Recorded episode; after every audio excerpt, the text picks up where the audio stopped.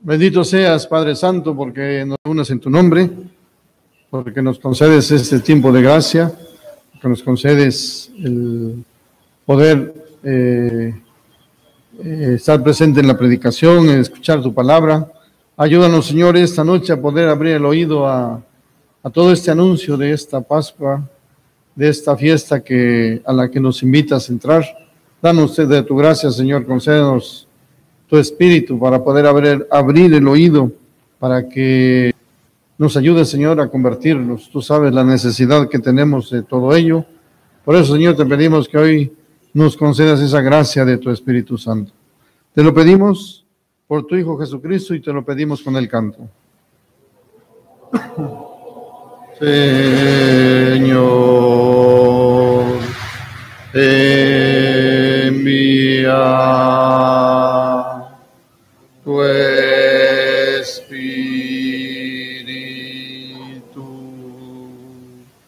que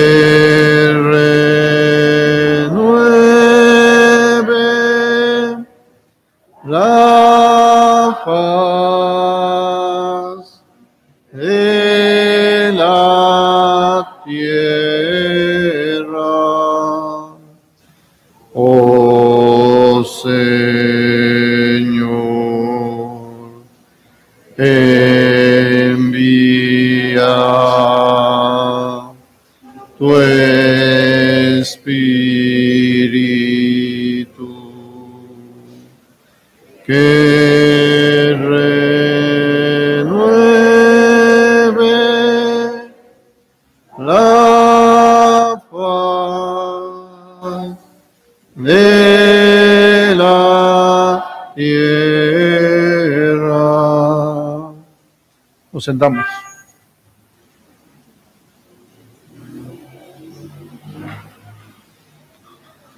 Bueno, estamos esta noche aquí reunidos para, para este anuncio de la, de la vigilia pascual. Buenas noches.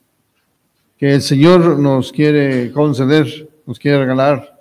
O sea, todos les decíamos ya en el anuncio de la cuaresma, como Dios nos ha concedido o nos, un tiempo importante que es toda la cuaresma para prepararnos para la vigilia pascual.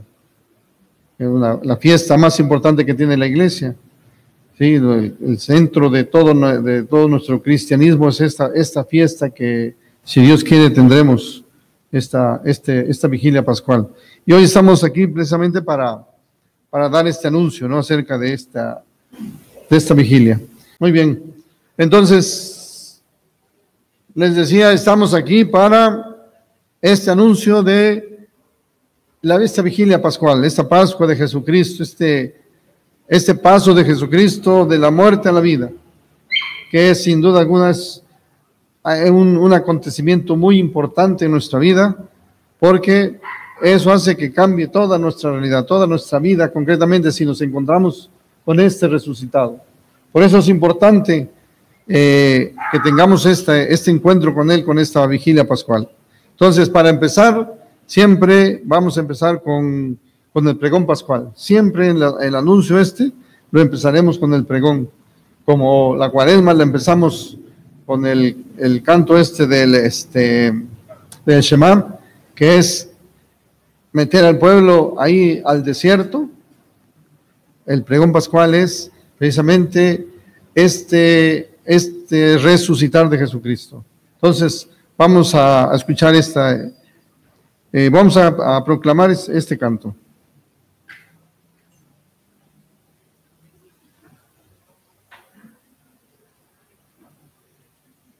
Bien, vamos a, a cantar, ya decía Miguel, este pregón que, que vamos a cantar, dice, ahora el catequista dice, cantar y contar.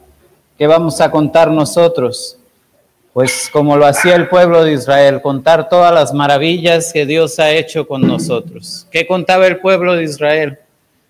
Que este, hacía esta agadá, ¿no? Esta narración de todo lo que hacía Dios con ellos. ¿Qué hacía Dios? Que les ha dicho, los voy a liberar, hay que poner esta sangre del cordero en las jambas para que cuando pase el espíritu exterminador, o sea, Él vea el sacrificio primero. ¿Por qué el sacrificio es importante? Porque aquí no es que nosotros tengamos que ser buenos para que Dios nos quiera. Es muy importante esta noche este pregone, toda esta preparación de la Pascua que yo espero que, que nos esté ayudando a vivirla. ¿Por qué? Porque cuando tú empiezas a narrar como lo hace el pueblo de Israel, también tienes sus rituales. Tienen el pan de, las prisas que está ahí tapado, ¿no? Y que se destapa cuando se habla de la esclavitud. Ya todos lo escucharon en las catequesis que, y se tapa la copa de la bendición.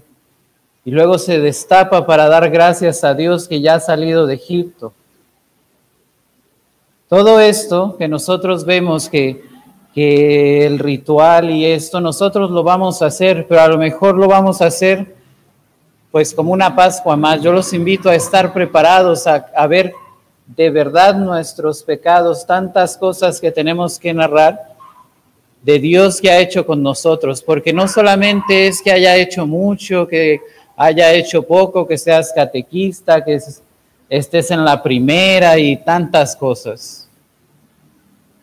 No, sino que Dios ha hecho una historia contigo y ha hecho tantas cosas, buenas, malas, que a lo mejor ahorita no las entiendes o ya las entiendes pero este de narrar es importante.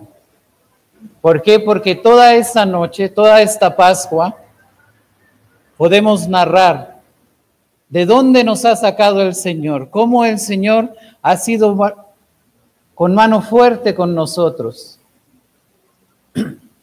Y es importante poder nosotros experimentar que el Señor pasa, porque cuando pasa y nos respeta como este sacrificio, del cordero, que tenía que ser un cordero con tantas especificaciones, ¿no? Yo les invito a cantar este, este pregón, a estar atentos, a poder ver que, de, que Dios es este que ha vencido a la muerte por nosotros, que nosotros estamos ahí y podemos resucitar junto con Él. Es importantísimo ver el pan, ver el vino, ver todos los signos que, nos va poniendo esta liturgia, que también tiene su, su importancia, primero esto, después esto. Y por eso a mí me impresionaba que al menos yo no había visto una Pascua y que lo primero era este canto, este canto de exultar, de decir, Dios ha hecho bien, Dios ha hecho bien que mis padres hayan sido así, Dios ha hecho bien este sufrimiento que tengo, esta enfermedad. ¿Para qué? Para poder encontrarme con Él.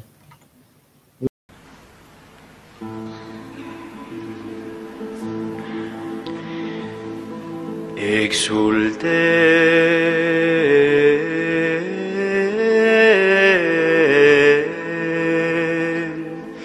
Los coros de los ángeles,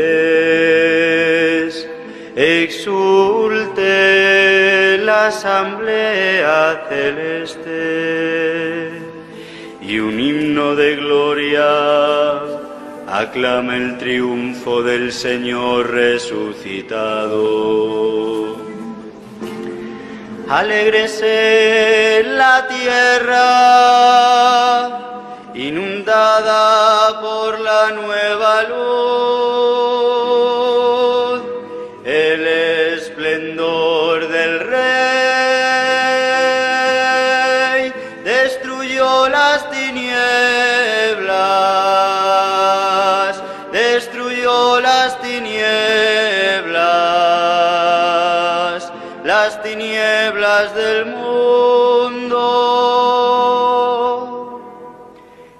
se alegre nuestra Madre la Iglesia, resplandeciente de la gloria de su Señor, y que en este lugar resuene unánime la aclamación de un pueblo en fiesta. Levantemos el corazón, lo tenemos levantado hacia el Señor. Demos gracias al Señor nuestro Dios. Es justo necesario. Es justo y necesario.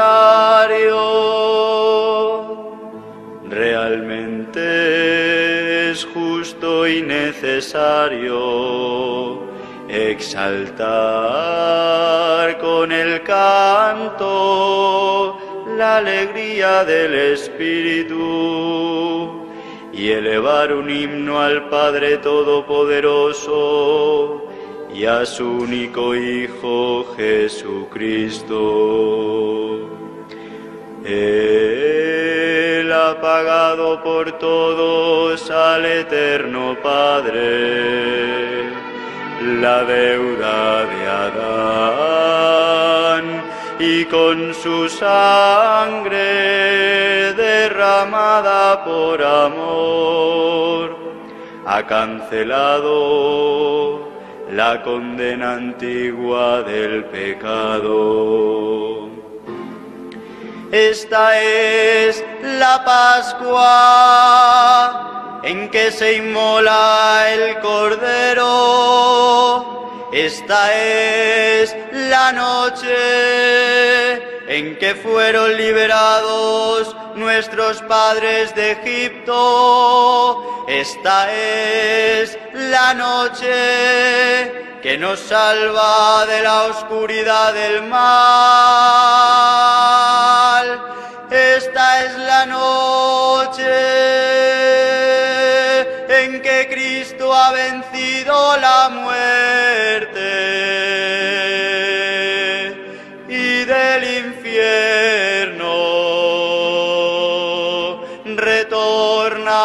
victorioso.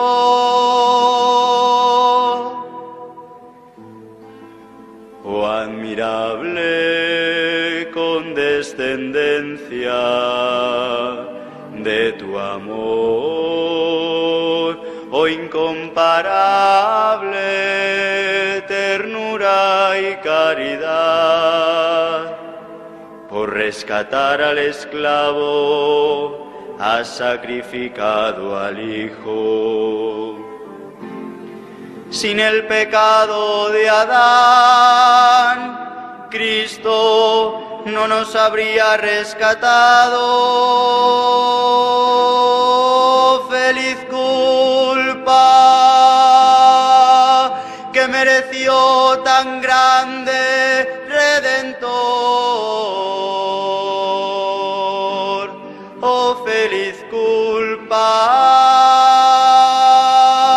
oh noche maravillosa en que despojaste al faraón y enriqueciste a Israel.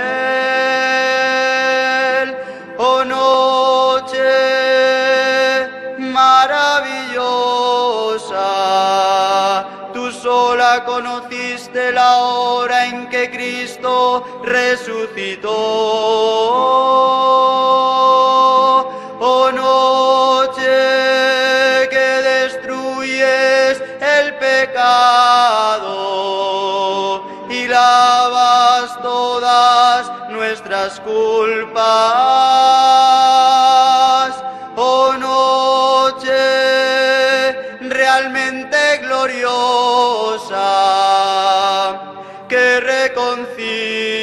Al hombre con su Dios. Esta es la noche en que Cristo ha vencido la muerte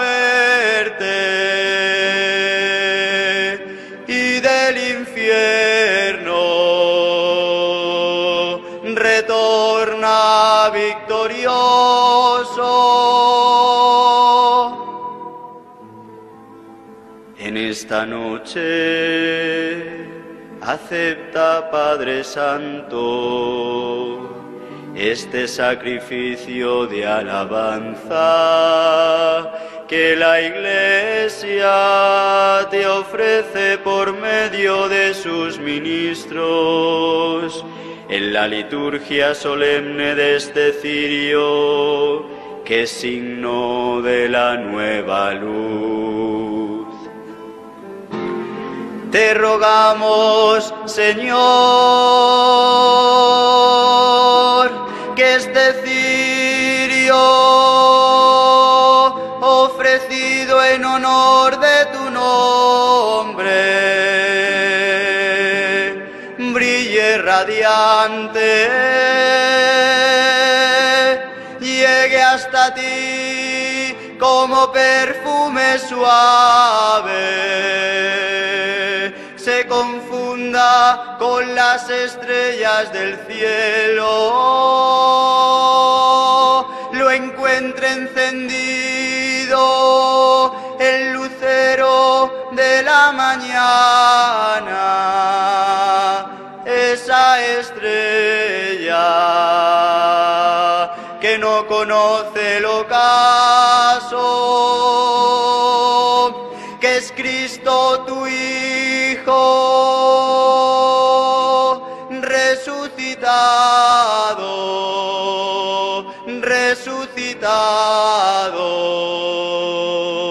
de la muerte.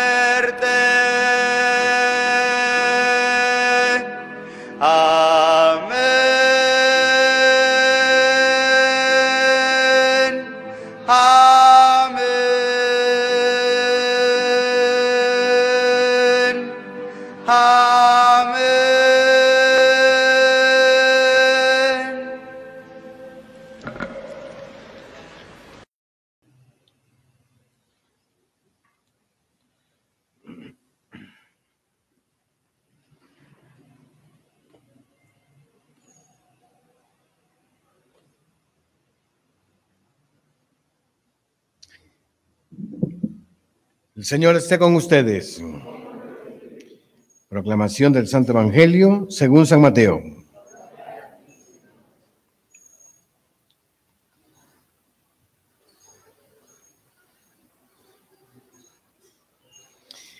Al llegar Jesús a la casa de Pedro, vio a la suegra de este en cama, con fiebre. Le tocó la mano y la fiebre desapareció. Ella se levantó y se puso a servirle. Al atardecer le trajeron muchos endemo- endemoniados. Él, con solo una palabra, expulsó a los espíritus.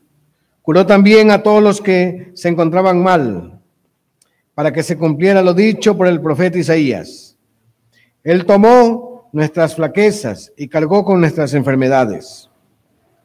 Viéndose Jesús rodeado de la muchedumbre, mandó pasar a la otra orilla. Entonces se le acercó un escriba y le dijo, Maestro, te seguiré a donde quiera que vayas. Jesús replicó, las zorras tienen guaridas y las aves del cielo nidos, pero el Hijo del Hombre no tiene dónde reclinar la cabeza. Otro de los discípulos le dijo, Señor, déjame ir primero a enterrar a mi Padre. Jesús replicó, sígueme y deja que los, que los muertos entierren a sus muertos. Subió a la barca y sus discípulos le siguieron. De pronto se levantó en el mar una, una tempestad tan grande que la barca quedaba cubierta por las olas. Jesús estaba dormido. Ellos, acercándose, le despertaron. Señor, sálvanos, que perecemos. Él replicó, ¿por qué, te- por qué tenéis miedo, hombres de poca fe? Entonces se levantó e increpó a los vientos y el mar, y sobrevino una gran bonanza. Y aquellos hombres maravillados decían, ¿quién es este que hasta los vientos y el mar le obedecen? Palabra del Señor.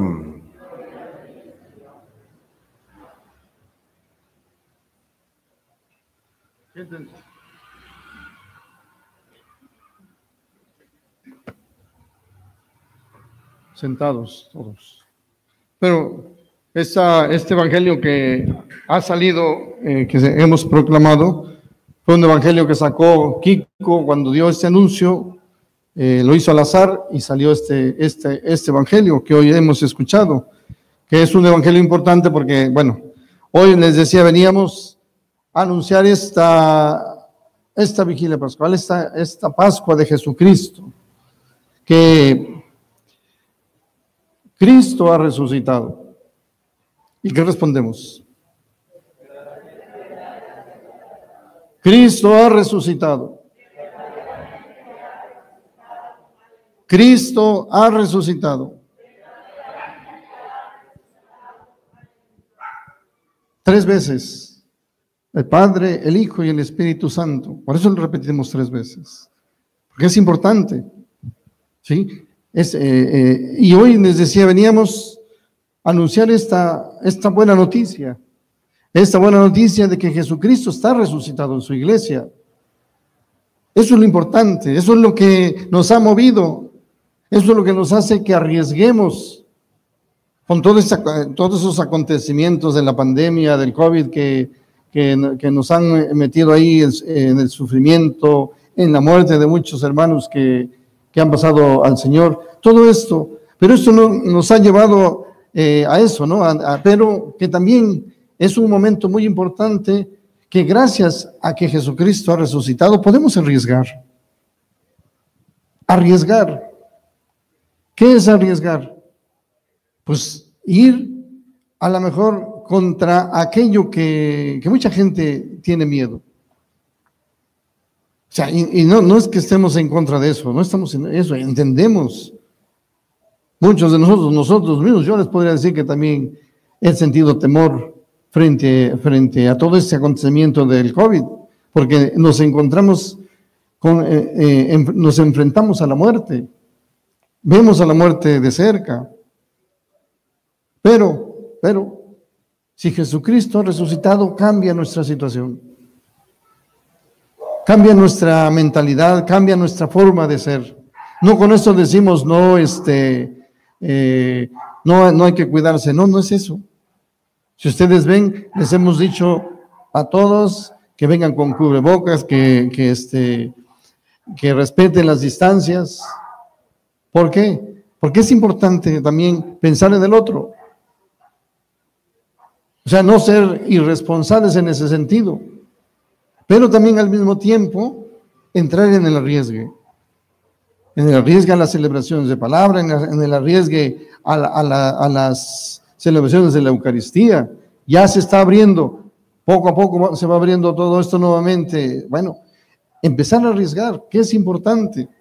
Y este tiempo es muy importante y este tiempo se caracteriza por algo, algo bien importante y que a lo mejor pasamos un poquito desapercibidos. ¿Qué es lo que caracteriza el, este, la resurrección de Jesucristo. ¿Qué, ¿A qué nos lleva?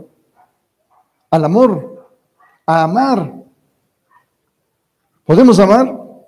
Le podríamos preguntar a, a Luis, Luis, ¿amas a César? Olga, ¿amas a Miguel Ángel? Y nos podríamos poner así, nos podríamos preguntar uno al otro, ¿cómo está? ¿Cómo realmente yo estoy amando al otro?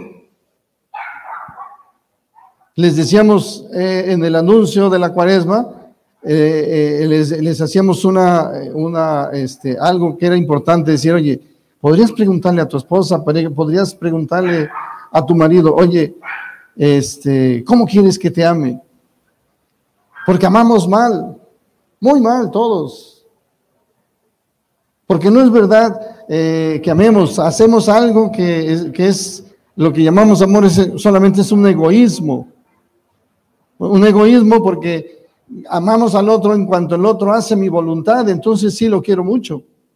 Pero en cuanto el otro hace todo lo contrario, no lo puedo amar. Y, eso es importantísimo porque Jesucristo precisamente ha venido a eso. Un cristiano se caracteriza por el amor al enemigo, por el amor al que le está haciendo daño al otro, por el amor que va más allá de la muerte Porque imagínense, amar al enemigo, amar al que se está haciendo daño. No se puede. Porque el que te está haciendo daño te está matando. Está atentando contra tu vida. Y decir que puedo amar a ese, si no tenemos este espíritu de Jesucristo, no se puede. Es imposible, no es que no queramos. Y fíjense que este amor es el que les anunciamos desde las primeras catequesis. Cuando los, eh, los catexamos desde la primera vez, hemos anunciado este amor, que es importante que lo tengamos. Y fíjense que este amor empieza precisamente con esta vigilia pascual. Ahí, fíjense que Jesucristo en la cruz nos ha demostrado su verdadero amor, porque nos ha concedido la gracia de poder experimentar el amor al enemigo que éramos nosotros, nosotros que, nuestro enemigo, porque ¿quiénes crucificaron a Jesucristo? Sus enemigos, los que no pensaban igual que él, los que el domingo de Ramos lo estaban aclamando como, como el Mesías, como el enviado de Dios, Osana en el cielo. Y a los ocho días lo estaban crucificando. Estaba pasando esto con Jesucristo. Y Jesucristo no abrió la boca, dice la Escritura. No abrió la boca mientras estaban haciéndole todas las injusticias. Al contrario, al contrario, estaba intercediendo por nosotros porque decía, Padre, perdónales porque no saben lo que hacen. Y podemos decir, bueno, pero eso fueron los judíos, no fuimos nosotros. Pero dice Jesús, cuando tú haces algo a uno de estos hermanos más pequeños, a mí me lo haces. Y es el hermano más pequeño el que vive contigo, el que está contigo, tu esposo, tu esposa, tus hijos, tus padres. Esos son los pequeños. Es el mismo Jesucristo al que le hacemos todo esto. Y el Señor nos invita a, reflexionar seriamente en esto. Bueno, fíjense que esta vigilia pascual es una vigilia que hace presente también cuatro noches muy importantes. Cuatro noches que, vienen a, formar parte de, de, un poema, si se puede decir así, que es fabuloso. La primera en la primera noche, el primer poema del cual vamos a, este, eh, se va a hacer presente es la creación. La creación. Dios que crea. Dios que dice, hágase la luz. Y la luz se hizo. Sea, la creación de Dios, de la naturaleza, de todo lo que hemos visto. Eh, yo no sé si ustedes, pero se han impresionado con la naturaleza. Es preciosa. Cuando de repente ves todo el mar, que se ve la, imponencia del mar, del mar el, color, el color azul, el contraste con el cielo, eh, el contraste, por ejemplo, de las rocas, el, el, verde de los árboles, todos este, todas estos este, eh, paisajes que vemos, que sin duda alguna son una cosa eh, impresionante, que Dios la, la, la ha creado para nosotros para el hombre. Es impresionante esta creación que Dios hace. Esa es la primera noche que, se va a hacer presente eh, en, esta vigilia pascual. El segundo poema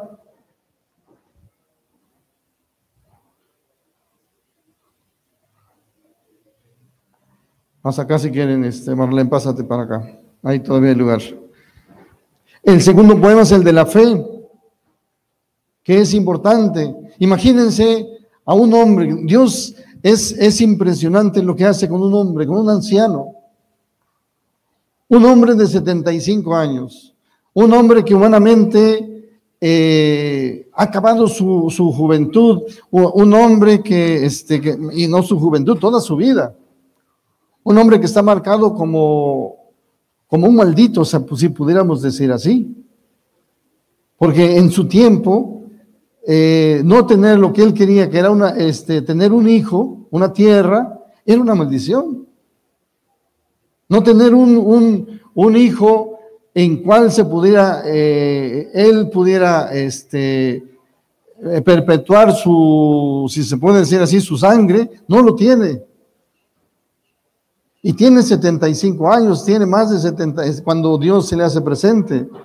Y, y este hombre, dice San Pablo, dice, tendría unos 100 años y el seno de Sara igualmente estéril. 100, 100 años tenía este hombre. Y no puede tener este hijo. Y tiene una mujer estéril, con la matriz seca, ya una anciana también. Y hay alguien que se le hace presente, le dice, yo te doy lo que tú quieres. Yo te doy ese hijo.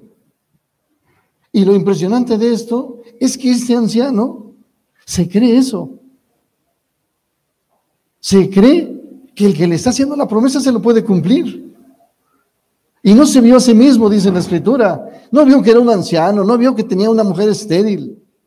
Ya anciana, ya se le va, dice la escritura, ya se le había retirado la regla. No se vio a sí mismo. Creyó, creyó en quien le estaba haciendo la promesa. Y es impresionante eso. Por eso se llama el padre de la fe Abraham. Porque creyó.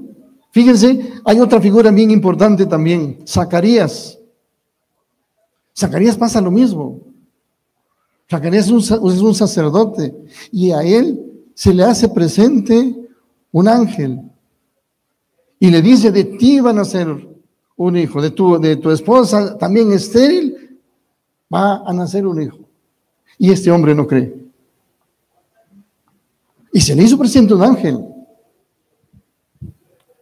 y no cree que, Dios, que, este, la promesa que le, que, le, hace este ángel. Y le dice, mira, por no creer te vas a quedar mudo hasta que nazca este niño. Pero, o sea, un poquito era para ver el contraste con Abraham. Abraham, este anciano, este anciano que sabe que ese que le ha dado, eh, que, este, que le está haciendo la promesa, se la puede cumplir. Y es impresionante la noche de la fe, precisamente porque dice, este, ¿por qué es la noche de la fe?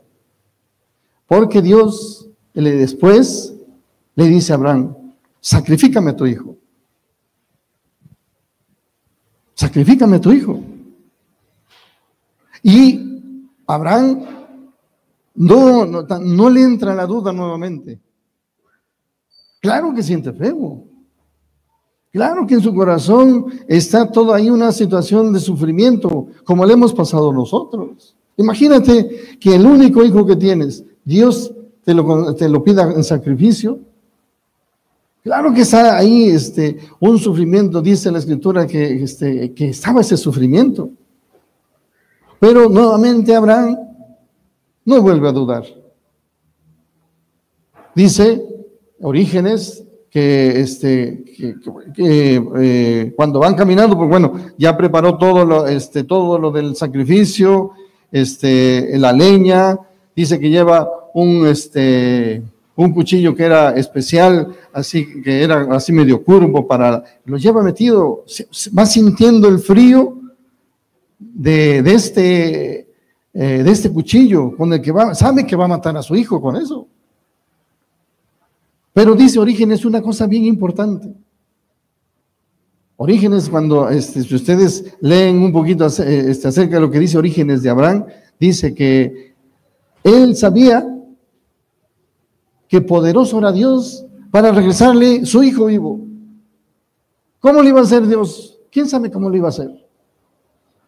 Pero él sabía que le iba a regresar su hijo vivo.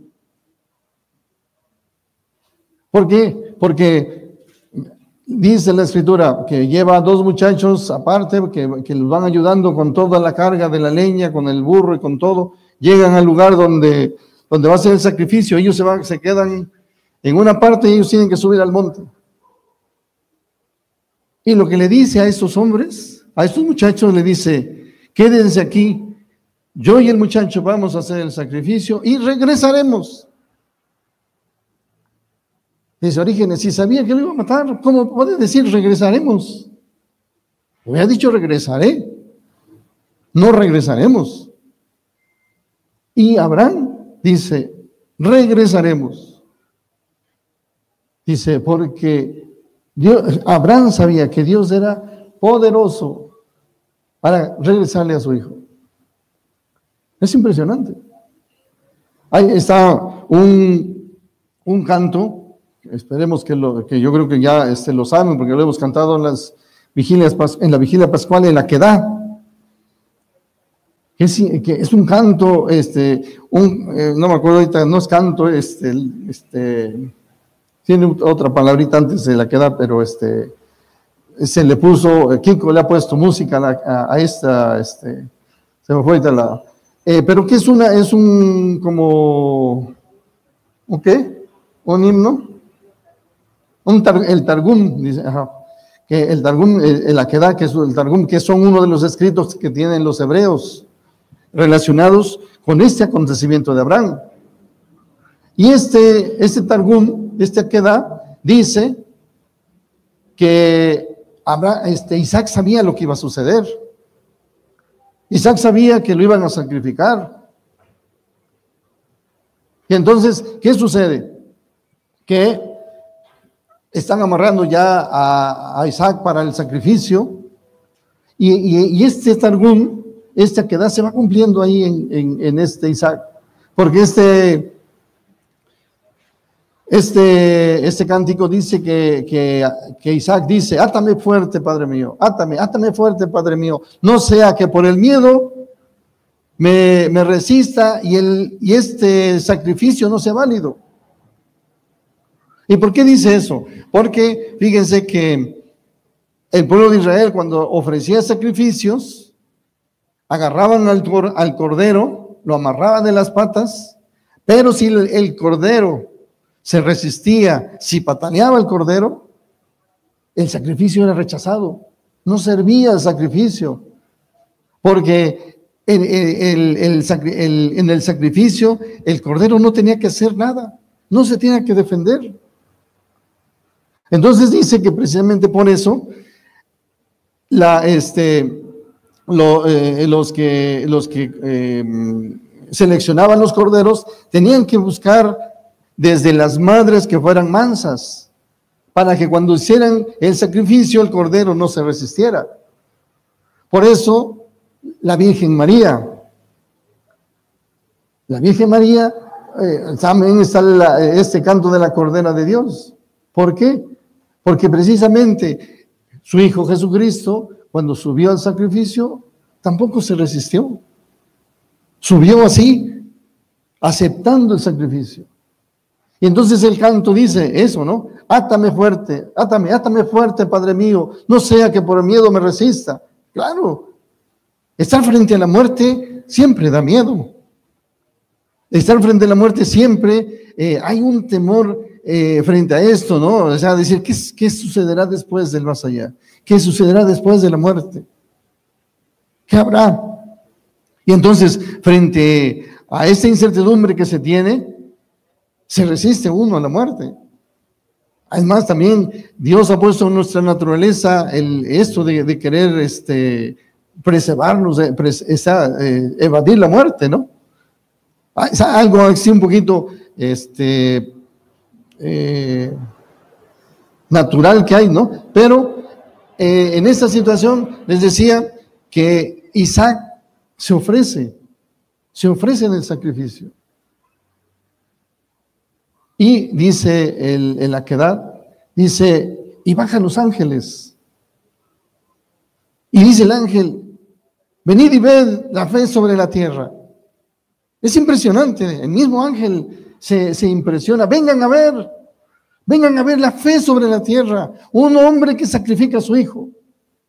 Y el hijo querido dice que le ofrece el cuello, que no se resiste. Por eso este, este, este Targum judío es impresionante cuando, cuando se analiza, cuando se, porque es eso, ¿no? Y que se cumple en Jesucristo, que se cumple en Él, ¿no? Y se cumple en Él y en la Virgen María, porque la Virgen María siempre estará aquí abajo, aquí en la cruz, abajo de la cruz. Siempre hemos dicho, la cruz es el signo del sufrimiento. De todo, lo que, de todo el sufrimiento que tenemos, la cruz siempre refleja eso, un sufrimiento, porque vemos, no creo que se le haya pasado muy bien Jesucristo en la cruz.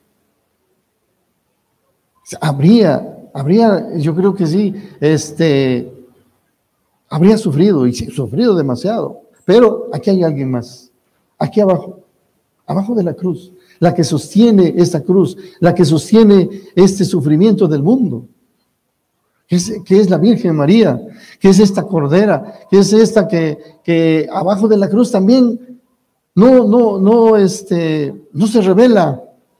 Ve cómo están crucificando a su Hijo Jesucristo y no se revela. Está ahí aceptando la cruz, dice, eh, quien Simeón le dice, y una espada atravesará tu, corazón, le dice a la Virgen María cuando va a hacer la presentación, presentación del niño en el templo. Cuando lo presenta, se hace presente este, este, creo que es sacerdote, y le dice, y a ti una espada te atravesará el corazón. Aquí está, al pie de la cruz. Por eso esa noche es bien importante. Por eso esa noche, la noche de la fe, es, es importantísima que se haga presente. Ahora nosotros tenemos esa fe. Nosotros podemos decir, entro en, la, en el sufrimiento, tengo presente el sufrimiento, sé que el sufrimiento también lo está permitiendo Dios en mi vida. ¿Y cómo lo, cómo lo acepto? ¿Realmente acepto eso? ¿Realmente acepto la, la injusticia? ¿Realmente acepto que, que, este, pues que el otro me trate, no sé, eh, pensamos que viene de, de, este, a veces del sufrimiento de Dios? ¿Será bueno el sufrimiento? Porque, hermanos, tenemos esa situación que frente a este sufrimiento, frente a, este, enfrentarnos al sufrimiento, nos rebelamos. Nos rebelamos seriamente. Y a veces hasta pensamos que Dios tiene la culpa de nuestros sufrimientos. Mucha, mucha gente está en contra de Dios, pensando que Dios es un monstruo. ¿Por qué permite eso mi vida? ¿Por qué permite el sufrimiento? ¿Por qué permite que se me haya muerto, no sé, mis hijos, mi padre, cuando yo era pequeño? Cuando yo, no sé, ¿por qué quedé huérfano? ¿Por qué quedé, no tengo, por qué no tengo dinero? ¿Por qué estoy solo o sola? ¿Por qué? Y frente a esos acontecimientos de sufrimiento no los entendemos. Y ni nos interesa entenderlos. Y es importante la fe, porque la fe viene a ayudarnos ayudarnos a poder interpretar muchos acontecimientos de nuestra vida, todos los acontecimientos de nuestra vida. Si Dios nos concede eso, por eso la noche, esa noche, el segundo poema, es esto, es la fe, es encontrarnos con eso, que ojalá el Señor nos conceda la gracia de tener la fe. ¿Sí? La fe, esta fe que estamos gestando con ustedes, todo este camino, les decimos, es un camino de fe, un camino para gestar esta fe que no tenemos. Es cierto, tendremos a lo mejor una religiosidad natural que nos ha acercado a Dios, pero ahora se trata de que esta, esta fe que no tenemos empiece a crecer, se empiece a desarrollar en nosotros. ¿Para qué? Para que en los acontecimientos podamos ir, eh, eh, eh, ¿cómo decir? Podamos ir viendo ahí en esos acontecimientos a Dios, el amor de Dios, para que podamos decir, Dios ha hecho con mi vida, con mi historia, algo perfecto. Mi historia es una historia perfecta. ¿Podemos decir hoy eso? ¿Podemos decir, Dios ha hecho de mi historia una historia perfecta? Todo lo que me ha permitido Dios en mi vida ha sido maravilloso. Todo, todo. No tener dinero, a, ver, a lo mejor no haber estudiado, a lo mejor quedarte solo o soltera, a lo mejor se te murió tu marido, a no sé cuántas cosas han pasado. ¿Ha sido bueno? Esos acontecimientos, ¿tú los ves como una gracia de Dios también? ¿Crees que Dios ha hecho tu historia perfecta? Para eso, hermanos, es importantísimo la fe. Es fundamental la fe. Porque la fe nos viene, viene a poner un sello en nuestra vida, en nuestro corazón, decir, Dios es amor, Dios me ama. Y ha permitido esto en mi vida, como Jesucristo pudo haber dicho en la cruz, Dios ha hecho perfecta mi vida. Ha hecho perfecto que yo suba a la cruz, que yo esté sufriendo esto, no lo entiendo a lo mejor, pero Dios lo ha hecho perfecto. La Virgen María, todo este sufrimiento de ver a su hijo crucificado, de ver todo lo que le estaban haciendo, claro que estaba sufriendo. Y poder decir, Dios ha hecho bien las cosas, Dios las está haciendo bien. Por eso es importantísima la fe. Es fundamental la fe esta noche. Y la tercera, eh, la tercera noche, el tercer poema es cuando Dios se forma un pueblo. El pueblo de Israel, cuando, cuando narra las, los acontecimientos, cuando narra los hechos que Dios ha hecho con, con él, lo narra en una forma que es impresionante, ¿no? Porque siempre le eh, pone un ejemplo de una paloma que va volando. Y esta paloma de repente ve que viene un halcón este, atrás de ella. La viene persiguiendo porque se la, quiere devorar. Y entonces, ¿qué sucede con la paloma? La paloma dice que empieza a volar más fuerte, más rápido, porque se quiere, este, eh, quiere deshacerse de este enemigo que tiene. Y va volando la paloma y dice que llega el momento en que la paloma empieza a cansarse. Ya no empieza a ver que no, que no va a resistir, que el halcón es fuerte, que el halcón ya casi le alcanza. Y de repente dice que ve la salvación cuando ve una grieta ahí entre las piedras. Y dice la paloma, ya estuvo, ahí está mi salvación. En esa grieta, si llego a esa grieta me meto y me salvo y va derecho a la grieta. Y resulta que cuando va llegando a la grieta se levanta una serpiente con toda, toda la trompa abierta, esperándola para devorársela. Y está en esta situación el pueblo de este, esta, esta paloma. Atrás viene el halcón y delante tiene la serpiente. No tiene escapatoria. ¿Y qué sucede?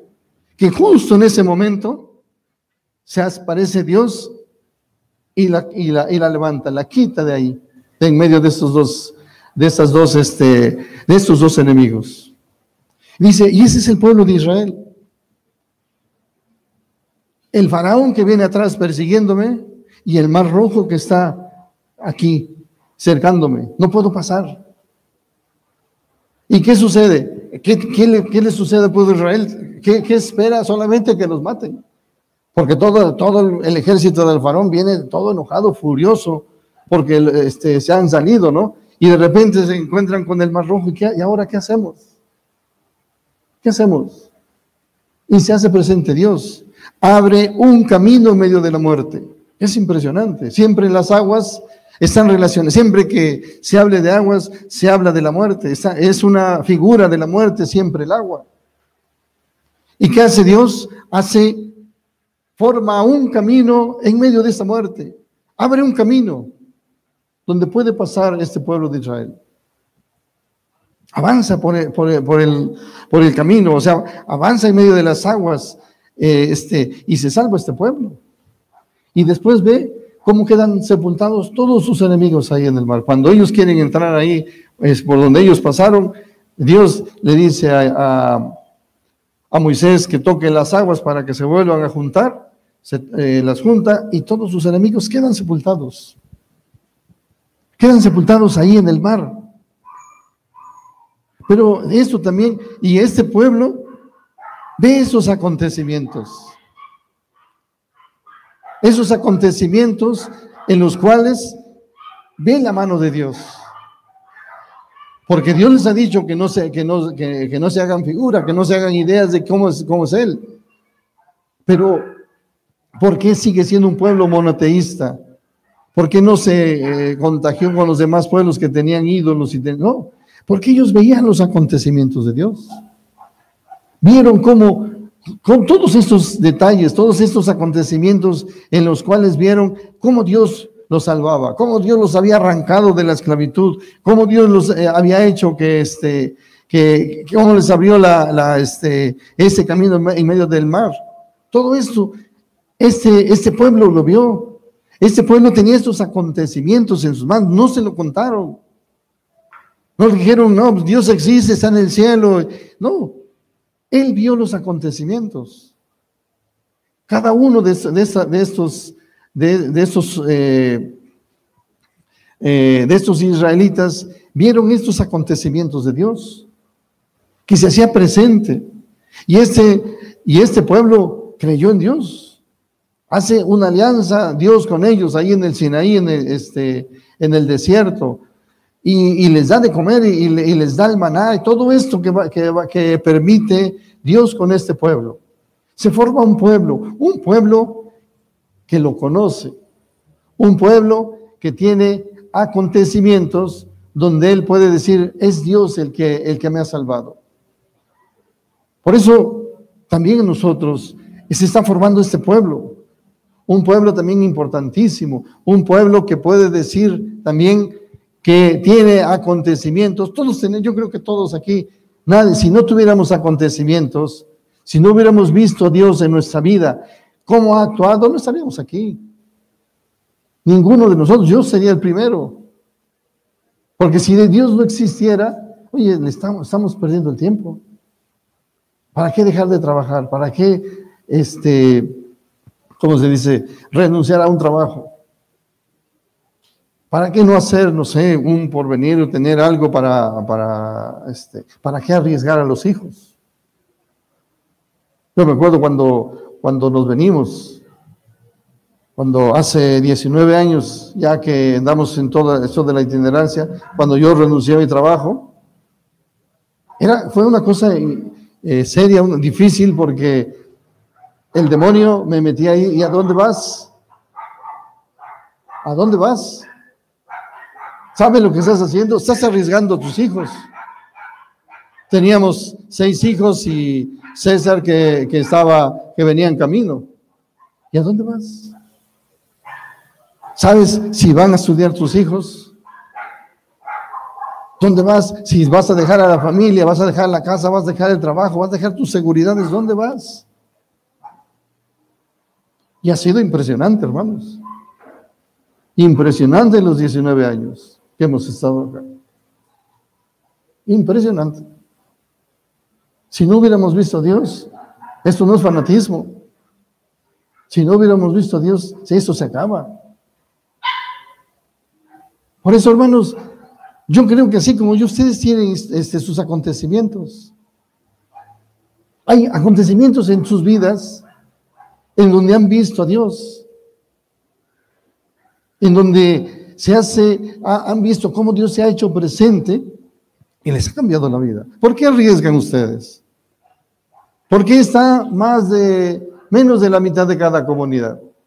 Ustedes son más valientes, son, no sé, no, le tienen miedo a la muerte o qué. ¿Por qué ustedes están aquí?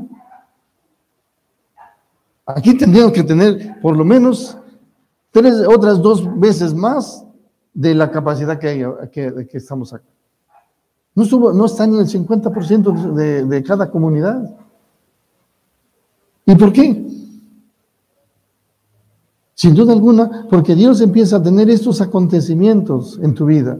Empieza, empiezas, a tener, empiezas a descubrir cómo Dios no nada más está en el cielo, no nada más está sentadito ahí viendo a ver cómo, cómo nos va cómo nos vamos este, ahí este, viviendo esta vida. No, no, no, no es eso. Dios ha, Dios ha empezado a hacer, tener acontecimientos en nuestra vida bien importantes y que nos va cambiando la vida, nos va cambiando la, la a, Dios lo hemos visto en los acontecimientos, en la historia de nuestra vida.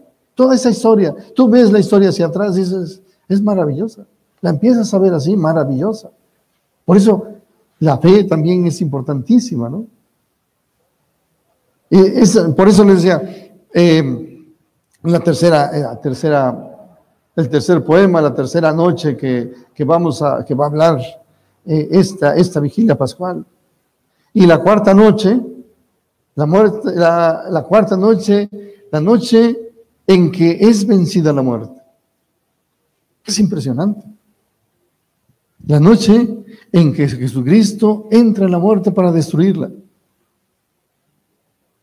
Jesucristo, este, este que, que entró así, que parecía que entraba este, todo débil, parecía que entraba con todas las injusticias que se le hacían, con todo esto entraba así. Pero no sabía, no sabía la muerte, el poder que tenía. No sabía la muerte que la iban a destruir. Y entró en la muerte. Y destruyó este dragón. Este Jesucristo destruyó, se puede decir, mató a la muerte. Destruyó la muerte. Y, es impresionante, porque Él vino a, la tierra a rescatarlos. Dice, ya no seguimos cantando el pregón pascual, pero dice, oh feliz culpa, feliz la culpa que hemos hecho. Se puede decir así, aunque se oiga raro. Oh feliz culpa que mereció tan grande redentor.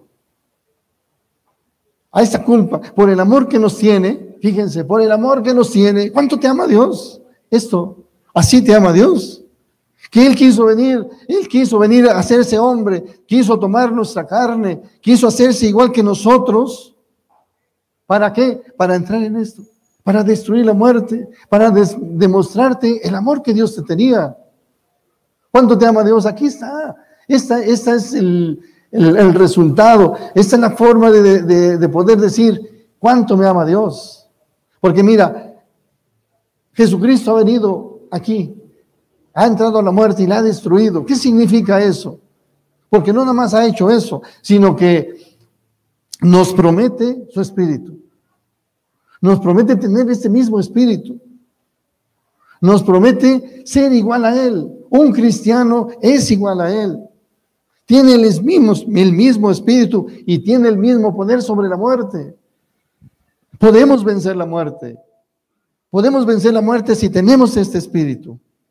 Y fíjense que Él nos ha prometido este espíritu, su espíritu. Dios nos ha dicho, nos ha hecho una promesa en, las catequesis, en este camino que estamos emprendiendo, nos ha hecho una promesa, darte este espíritu, el espíritu de Jesucristo resucitado. ¿Para qué quiero, para qué quiero este espíritu? para tener vida eterna dentro de mí. Para que no me mate nada. Por eso las preguntas que hacíamos al principio, ¿no? Oye, ¿realmente amas a tu mujer? ¿Realmente o amas a tu esposo? ¿O amas a que tiene junto? ¿Por qué no lo amamos? No lo amamos porque no está vencida la muerte dentro de nosotros. Porque no lo acepta, no podemos aceptar al otro cuando el otro te destruye. Porque nos hace presente una cosa, que te mueres. Cuando te hacen una injusticia, lo que nos deja ver es que nos morimos. Nos hacen una injusticia y dentro de nosotros se muere nuestro ser. Te, humillan, dicen, no, todo lo que quieras, pero humillarme no, ¿por qué me vas a humillar? ¿Por qué? Porque eso eh, lo asociamos con la muerte eh, que, hemos experimentado cuando hemos pecado. Y como tenemos esa experiencia de pecado, pensamos que la muerte física, la muerte de la injusticia que me hace el otro, me va a matar. Y no aceptamos eso. No lo podemos aceptar, por más que queramos. Te vas a esforzar un poquito y a lo mejor aguantas una, dos, tres, pero después dices, lo siento mucho, pero aquí se acabó. Más de lo que me has hecho, ¿no? ¿Por qué? Porque no tenemos este espíritu, hermanos. Este espíritu de Jesucristo resucitado, no lo tenemos dentro de nosotros. Y se entienden muchas cosas. Se entienden los divorcios. Se entiende, por ejemplo, los abortos. Se entiende cómo voy a, cómo a aguantar un viejito. ¿Por qué tengo que aguantar un anciano que ya se, le gana el, este, tiene que usar este pañal porque ya no, ya no este, se puede contener? ¿Por qué tengo que aguantar eso? Claro que nos mata todo eso. Eso, pero ¿qué sucede? Tienes este espíritu, cambia, cambia el espíritu, porque tienes la vida eterna, hermanos. Tienes esta vida eterna dentro de ti. Tienes, tienes algo que no te pueden quitar. Físicamente, más físicamente te puedes morir. Pero tú sabes una cosa, que vas a resucitar. Porque Jesucristo no se quedó en la tumba, no se quedó metido en el hoyo. Jesucristo resucitó, Jesucristo está sentado a la derecha del Padre, en el cielo. Y dice la escritura, donde está la cabeza, ahí vamos a estar nosotros. Dios quiere ese, lugar para nosotros. Por eso, ¿por qué tenerle miedo a la muerte? Si la muerte solamente va a ser un paso a la vida eterna, un paso a realmente ser verdaderamente felices. La felicidad verdadera viene cuando muramos. Los, eh, la iglesia primitiva decía el Natalis Day, el nacimiento a la vida, decía la iglesia, la iglesia primitiva. ¿Por qué? Porque decía, voy a la vida eterna, a la verdadera vida, a donde ya no hay sufrimiento, a donde realmente voy a ser plenamente feliz porque voy a ver cara a cara a Dios. Imagínense estar cara a cara con Dios. Será la verdadera felicidad. Pero, pero, ¿qué hay después de la muerte? ¿Realmente creo eso? ¿Realmente tengo este espíritu para arriesgar? Porque mira, Aún fíjate que no se trata de que incluso de que te mueras para que seas plenamente feliz. Si tú tienes ese espíritu, aquí en la tierra justificas al otro. El otro te hace una fregadera y lo justificas. Porque vas a decir, decir como Jesucristo, no sabes lo que haces. Por eso, hermanos, esta noche, la vigilia pascual, te quiere regalar esto. En esta, noche la noche en que Jesucristo resucitó, dice, eh, nadie conoció la hora, dice el pregón pascual. Solamente esta noche, esta noche santa, fue, sabe el momento concreto en que Cristo resucitó. Por eso es importante estar atentos, por eso es importante esta noche, porque necesitamos, eh, fíjense que el pueblo judío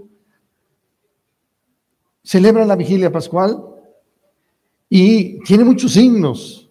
Y entre esos signos está la mesa puesta y un lugar vacío. Y hay un niño que se encarga y la, y la puerta abierta. Y hay un niño que se encarga de decir, papá, papá, ya viene, ya viene el Mesías. Cuando se mueve la, este, la cortina de la puerta. Ya viene el Mesías. Los judíos tienen esto.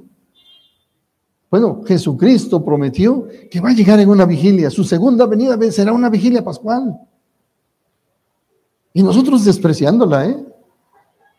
Y será esta vigilia de esta, de esta Pascua del, 2000, del 2021, será la Pascua en que Jesucristo venga en el cielo. Cuando venga con todo su poder, porque será fabuloso. Va a ser impresionante la venida de Jesucristo. Porque dice que todos lo verán, dice San Pablo. Cuando venga Jesús en su segunda venida, dice, todos lo verán, todos lo veremos. Dice, y los que estemos vivos, nos llevará, nos subirá al cielo. Y dice que mientras va, vamos subiendo al cielo, nos va a ir transformando en, una, eh, en, seres divinos, dice Pablo. Es palabra de Dios, ¿eh? no me lo estoy inventando. Dice, seremos transformados. Dice, al toque de la trompeta final, y seremos transformados. Imagínense, será maravilloso. Y será una vigilia pascual. Vendrá ahí Jesucristo. Por eso, este tiempo, este tiempo de la cuaresma, es importante en la preparación. Es ¿Cómo, cómo, ¿Cómo me preparo? ¿Será tan importante esta venida de Jesucristo? ¿Será que venga este, este, este, en este año, en esta vigilia, Jesucristo? Porque el pueblo de Israel decía, no, no llegó, bueno, vamos a esperarlo para el próximo año. Y está esta tensión, esta tensión de cuándo vendrá Jesucristo.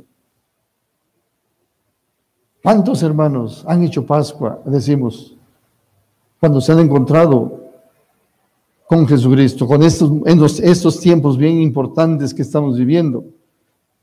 ¿Cuánta gente se está muriendo? ¿Cuánta gente realmente ha experimentado una Pascua con Jesucristo? A lo mejor otros no. Pero ¿cuántos realmente que creyeron en la resurrección de Jesucristo están reinando en el cielo? Por eso ánimo, hermanos. Ánimo. Porque la muerte está vencida. La muerte no tiene poder sobre nosotros. No tiene ningún poder. ¿Por qué? Porque Jesucristo, nuestra Pascua, dice, ha sido inmolado y está resucitado en su iglesia, en nuestra iglesia. En nuestra iglesia, este Jesucristo está resucitado. Por eso es fabuloso, por eso vamos a, celebrar esto. Por esta, vigilia pascual es esto, es eh, eh, encontrarnos con este, porque eh, decía el pueblo de Israel, si estás mal, si estás este, triste, si estás oprimido, si estás amargado como estés, dice, ven y haz Pascua con nosotros. Porque Dios tiene el poder de arrastrarte, así como sacó a su pueblo de Israel de la esclavitud, lo sacó de, este, lo pasó por, le hizo todos estos prodigios, contigo puedo hacer lo mismo. Dice, eh, dice la escritura, la mano de Yahvé no se ha secado. La mano de Yahvé sigue tan poderosa cuando esto hizo esos prodigios, cuando hizo los prodigios con el pueblo de Israel, cuando hizo los prodigios con Jesucristo. Imagínate sacarlo de la muerte. Imagínense que si es cualquier cosa. Es algo fabuloso, es algo grandioso. Eso ha hecho Jesucristo. Eso ha hecho Dios con Jesucristo y lo quiere hacer con nosotros. Por eso ánimo, hermanos. Ojalá el Señor nos conceda la gracia de, creernos esto, de creer que Dios nos ama así, porque a lo mejor uno de los problemas fundamentales que tenemos de decir, ¿cómo es posible que me ame así? Soy un desgraciado. Si me veo hacia adentro, ¿y qué veo? Soy un lujurioso. Veo a las mujeres con mala intención. Me gusta el dinero. Me gusta ver pornografía. Me masturbo. Por más que yo no quiero, no, no puedo dejar de masturbarme. Veo a, las mujeres y, las envidio porque tienen lo que yo no tengo. Veo a, este, a ciertas personas y empiezo a murmurar de ellos, empiezo con el chisme con mi vecina o quién sabe con quién. Y me, me veo a sí mismo, me veo hacia adentro y dices, no, Dios no tiene poder para eso. ¿Cómo que no? No te veas tú, no veas, no veas esto. No, no, ¿Quién te ha dicho que tienes que ver hacia adentro? No, tienes que ver hacia acá. Tienes que ver, así como Abraham. Abraham no vio que a, los 100 años ya no podía tener, dijo, ah, ¿me quieres agarrar de qué? ¿Me quieres engañar? ¿Me quieres agarrar de, de mencito? ¿Tú crees que, no sé, que un hombre de 100 años con una anciana de 90 va a poder tener un hijo? Abraham no se vio a sí mismo, sino vio a aquel que le estaba haciendo la promesa. Hoy te digo a ti, no te veas a ti. No veas hacia adentro y digas, ¿quién soy yo? Mira toda la, podredumbre que ves. ¿Quién te ha dicho que veas? ¿Tú crees que Dios no te conoce? ¿Tú crees que Dios cuando te, cuando te llamó no sabía quién eras? No sabía de quién eres capaz, te conocía mucho más que tú que lo que tú te conoces, Él te conocía. Él te conoce. A lo mejor fíjate que todavía no te acabas de conocer. Y Él ya te conoce quién eres. Y te dice, de ti quiero ser una, una nueva nación, una nación santa. Porque nos quiere santos, hermanos. Te quiere santo a ti, como me quiere santo a mí. Quiere que lleguemos a ser santos. Quiere eso para nosotros, hermanos. Por eso no te veas, no veas hacia adentro, ve hacia aquel que te está haciendo la promesa. Aquel, aquel que hace la promesa. Y, y este que hace la promesa la cumple. Vamos a pasar por sufrimientos como la Virgen María, sin duda alguna. ¿Cuántos sufrimientos pasó esta cordera? ¿Cuántos? Muchos. Pues ánimo, vamos a... ¿Sigue el canto? El canto. Vamos a hacer un canto y ahorita este, que también viene a ayudarnos este eh, canto que también este, no sé si todos no, se lo saben, pero si no, ahorita lo... No sé si ensayarlo.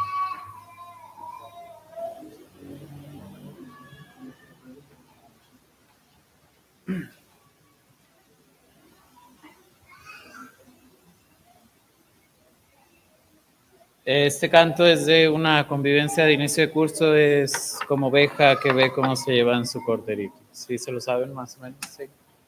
¿No? Qué bueno.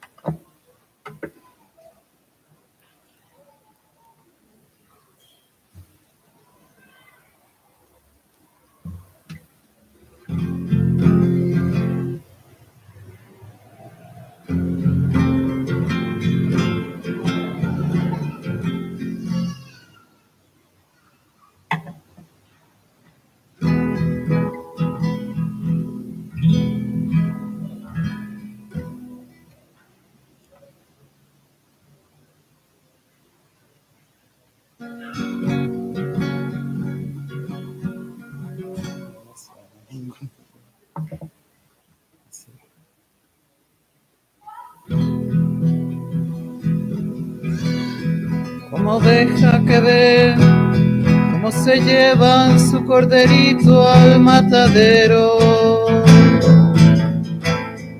María los seguía consumida de dolor. Le decía, ¿dónde te llevan, hijo mío? ¿Cómo se acaba tan pronto el curso de tu vida? Háblame,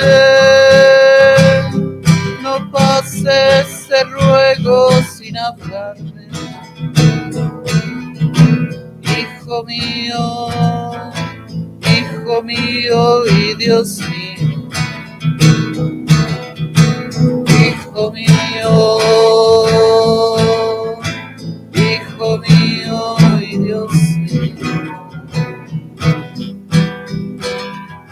Nunca hubiera podido imaginar que llegaría a verte en este estado. Nunca hubiera creído que llegaría a tal punto de odio y de furor, apresándote contra toda justicia. Quisiera comprender, ay de mí, quisiera comprender, ay de mí. ¿Cómo es posible que la luz se apague? ¿Cómo es posible que te claven en una cruz? Hijo mío, hijo mío y Dios mío, hijo mío,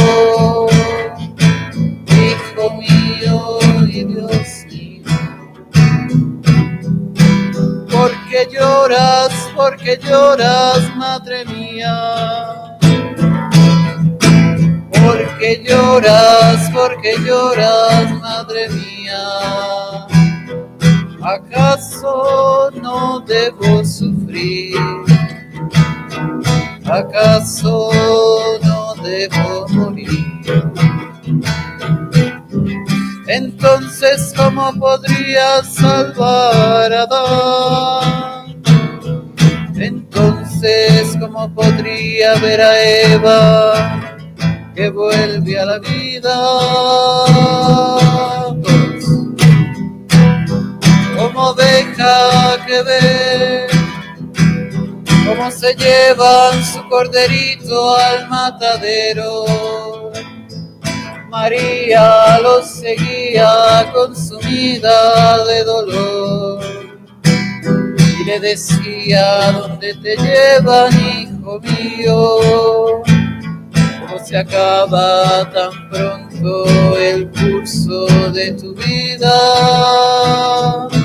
Háblame, no pases, te ruego sin hablarme, hijo mío hijo mío y Dios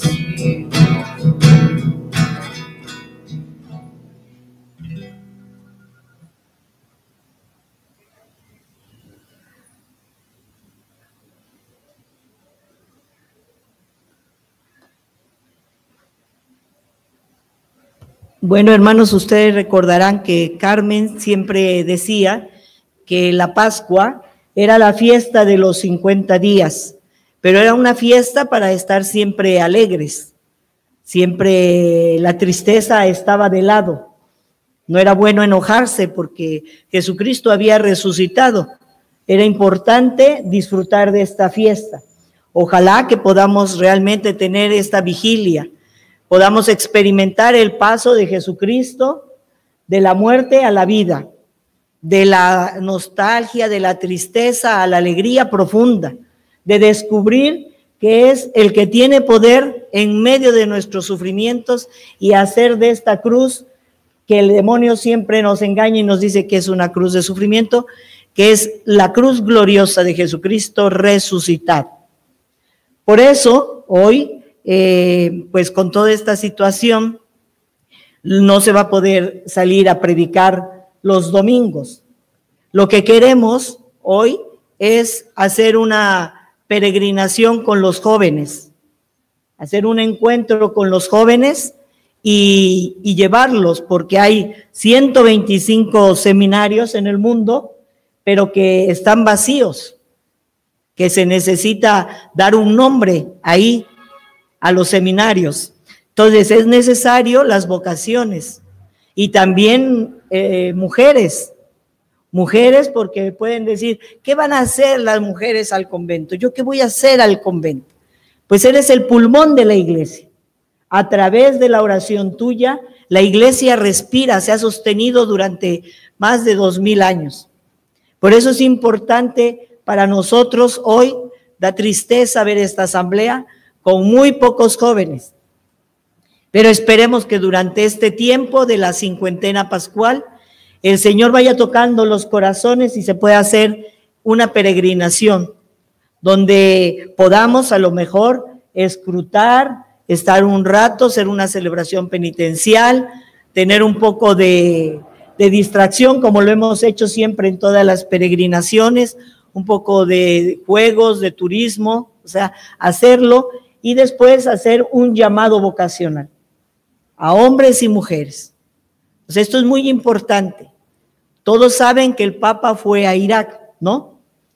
Y ante esta situación contaban los itinerantes de, de la nación que hay 20 comunidades allá en Irak, a pesar de que todos son musulmanes, pero se han formado ya 20 comunidades. Y dicen que cuando llegó el ISIS, lo que hizo fue eh, sacarlos de ahí y que dejaran casas y todo. Dice que frente a esta situación hicieron unos campos de refugio. Y lo que hicieron fue pues darles cobertores, comida, atenderlos, cuidarlos a todo este campo de refugiados que habían logrado eh, ayudar, ¿no? Pero decían, bueno, les estamos ayudando con la comida, con este, el, el zarape, con el, el vestir, pero ¿y su vida espiritual? Y entonces lo que hicieron estos itinerantes fue anunciar el Evangelio. Decirles que había una vida diferente y que estaban llamados a amar al enemigo, a poder perdonar. Y estos se quedaron, formaron tres comunidades ahí en ese campo de refugiados. Y lo más impresionante, hermanos, que hoy en esta visita del Papa Juan Pablo II decían una cosa que era muy importante que la predicación del Papa Juan Pablo II estaba igual que la predicación que los itinerantes les habían dicho. Porque ¿qué les anunciaban? les anunciaban el amor al enemigo, el poder perdonar al enemigo. Entonces, que estaba en comunión estos itinerantes con el Papa, con la iglesia, que no estaban anunciando cosa diferente, que es lo que hacemos hoy con cada uno de nosotros, que estamos llamados a amar al enemigo. ¿Cómo podemos nosotros? Porque decía Miguel Ángel, este amor tú amas, y a mí me encantó el anuncio porque decía una cosa, sí, yo sí amo. Y yo decía, no, pues yo me veo, como decía Miguel Ángel, y yo digo, no, pues me falta mucho para el amor. Pero no, llevamos 34 años casados. Y claro que se ha manifestado el amor. Tenemos 13 hijos. Es signo del amor. Y no hemos sido nosotros. Si no has, si no ha sido, ¿Dónde? Aquí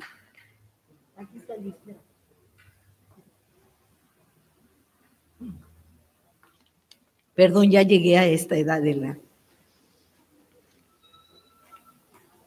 Pero, o sea, ¿por qué podemos amar al otro? ¿Por qué podemos estar tanto tiempo casados? ¿Por qué se puede dar el perdón? Porque dice, la, dice San Pablo, porque Cristo habita en mí. Somos testigos, por eso estamos aquí hoy, hermanos, escuchando esta palabra. Porque Cristo habita en nosotros y tenemos dentro de nosotros esta esperanza. Esta esperanza de que en esta Pascua el Señor pase, nos arrastre, nos conceda de su Espíritu Santo y haga en nosotros este hombre nuevo del que nos ha prometido desde que iniciamos el camino. Claro que esto se puede. Si estamos aquí es porque somos testigos de esta palabra, porque se puede, a pesar de todas estas circunstancias que estamos viviendo.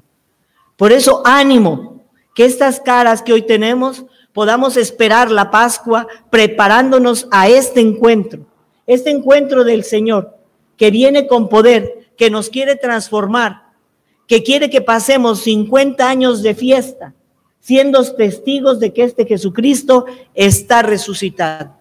Que de nuestro corazón salga esta palabra. Cristo ha resucitado, verdaderamente ha resucitado.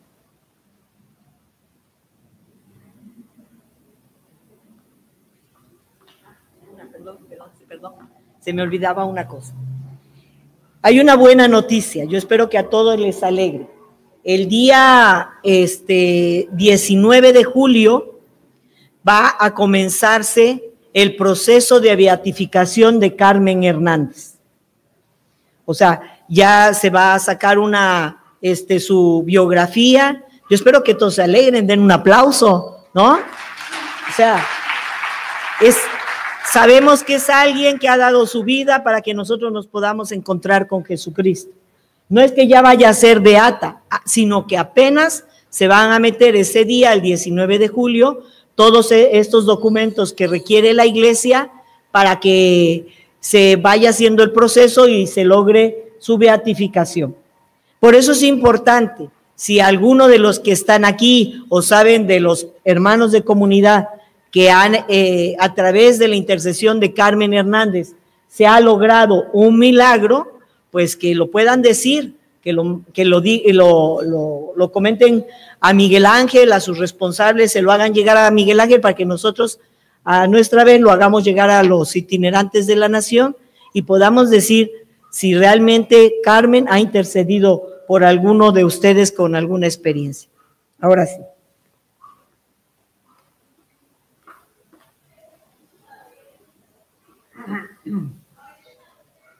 Bueno, ya para terminar vamos a escuchar una lectura. Que el Señor nos ayude ya para, para terminar este, este anuncio.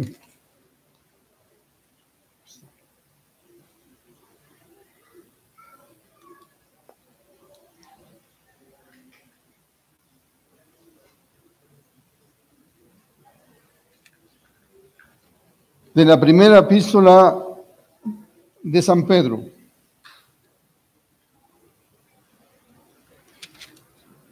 Y revestidos todos de humildad en vuestras mutuas relaciones, pues Dios resiste a los soberbios y da su gracia a los humildes. Humillaos pues bajo la poderosa mano de Dios, para que llegada la ocasión os ensalce. Confiadle todas vuestras preocupaciones, pues Él cuida de vosotros. Sed sobrios y velad. Vuestro adversario, el diablo, ronda como león rugiente buscando a quien devorar. Resistidles firmes en la fe, sabiendo que vuestros hermanos que están en el mundo soportan los mismos sufrimientos. El Dios de toda gracia, el que os ha llamado a su eterna gloria en Cristo, después de breves sufrimientos, os restablecerá, afianzará, robustecerá y os consolidará. A Él el poder por los siglos de los siglos. Amén. Palabra de Dios. Bueno, pues esta lectura, hermanos, viene un poquito en relación a lo que hemos estado viviendo durante todo esto con todo lo de la pandemia. Sin duda alguna estamos viviendo tiempos difíciles, pero Pedro aquí nos dice una palabra bien importante.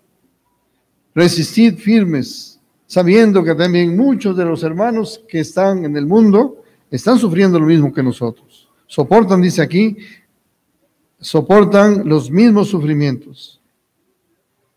Y el Dios de toda gracia, el que os ha llamado a su eterna gloria en Cristo después de breves sufrimientos, os restablecerá, afianzará, robustecerá y os consolidará.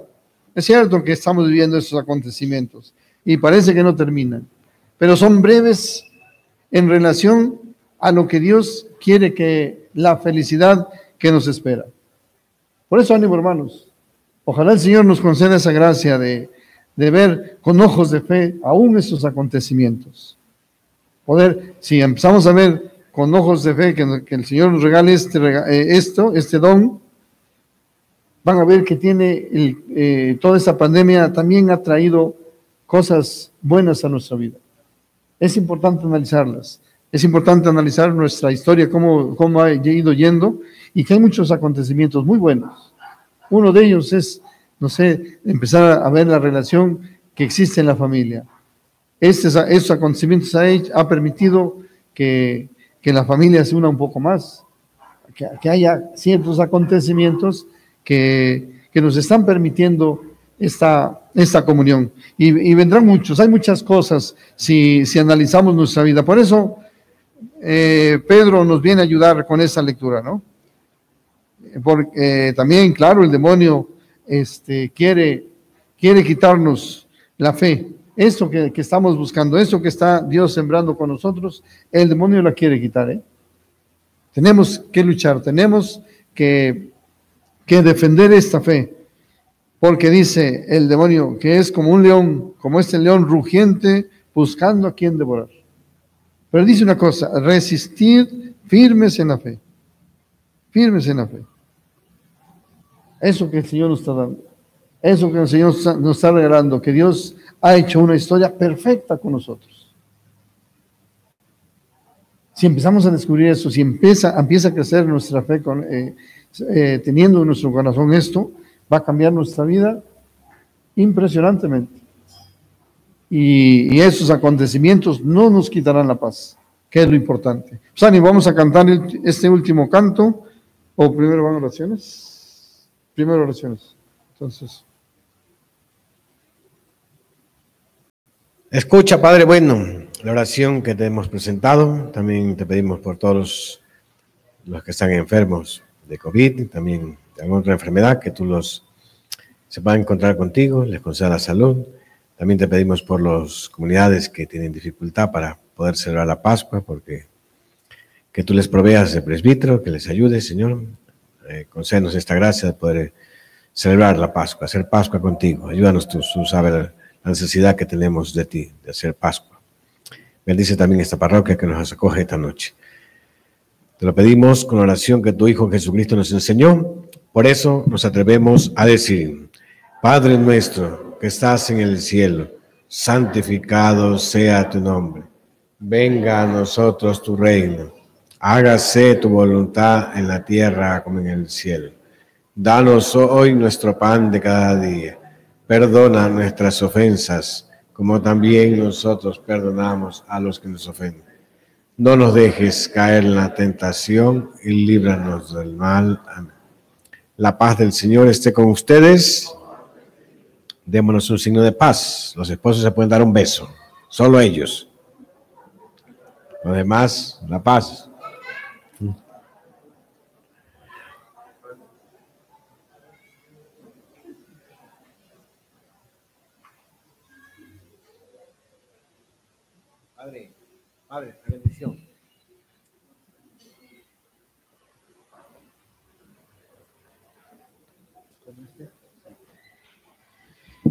El Señor esté con ustedes.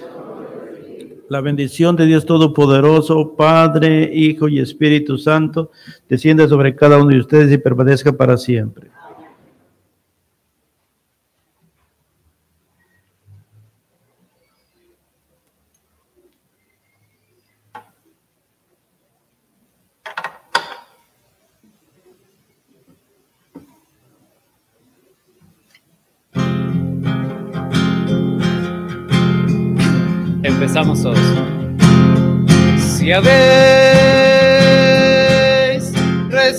Resucitado con Cristo, buscad las cosas de arriba. Si habéis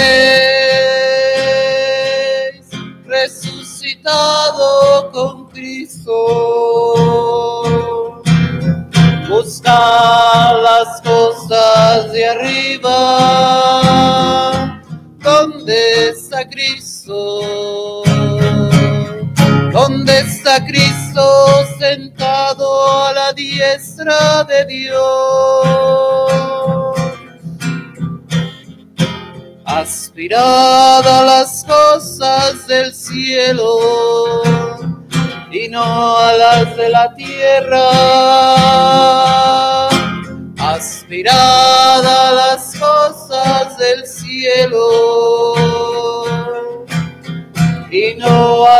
de la tierra, porque habéis muerto, porque habéis muerto y vuestra vida está oculta, unida con Cristo en Dios. Y cuando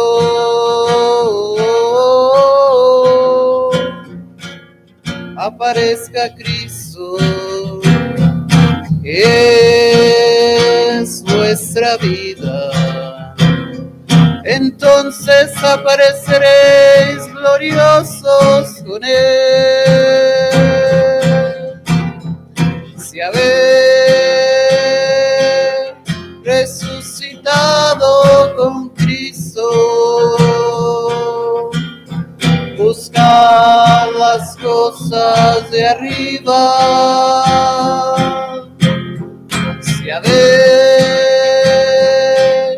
Resucitado con Cristo, buscad las cosas de arriba. ¿Dónde está Cristo? ¿Dónde está Cristo sentado a la diestra de Dios? Aspirad a las cosas del cielo y no a las de la tierra. Aspirad a las cosas del cielo y no a las de la tierra, porque habéis muerto, porque habéis muerto y vuestra vida está oculta unida con Cristo en Dios.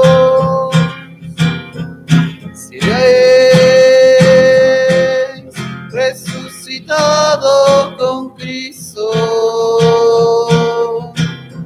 buscad las cosas de arriba. Si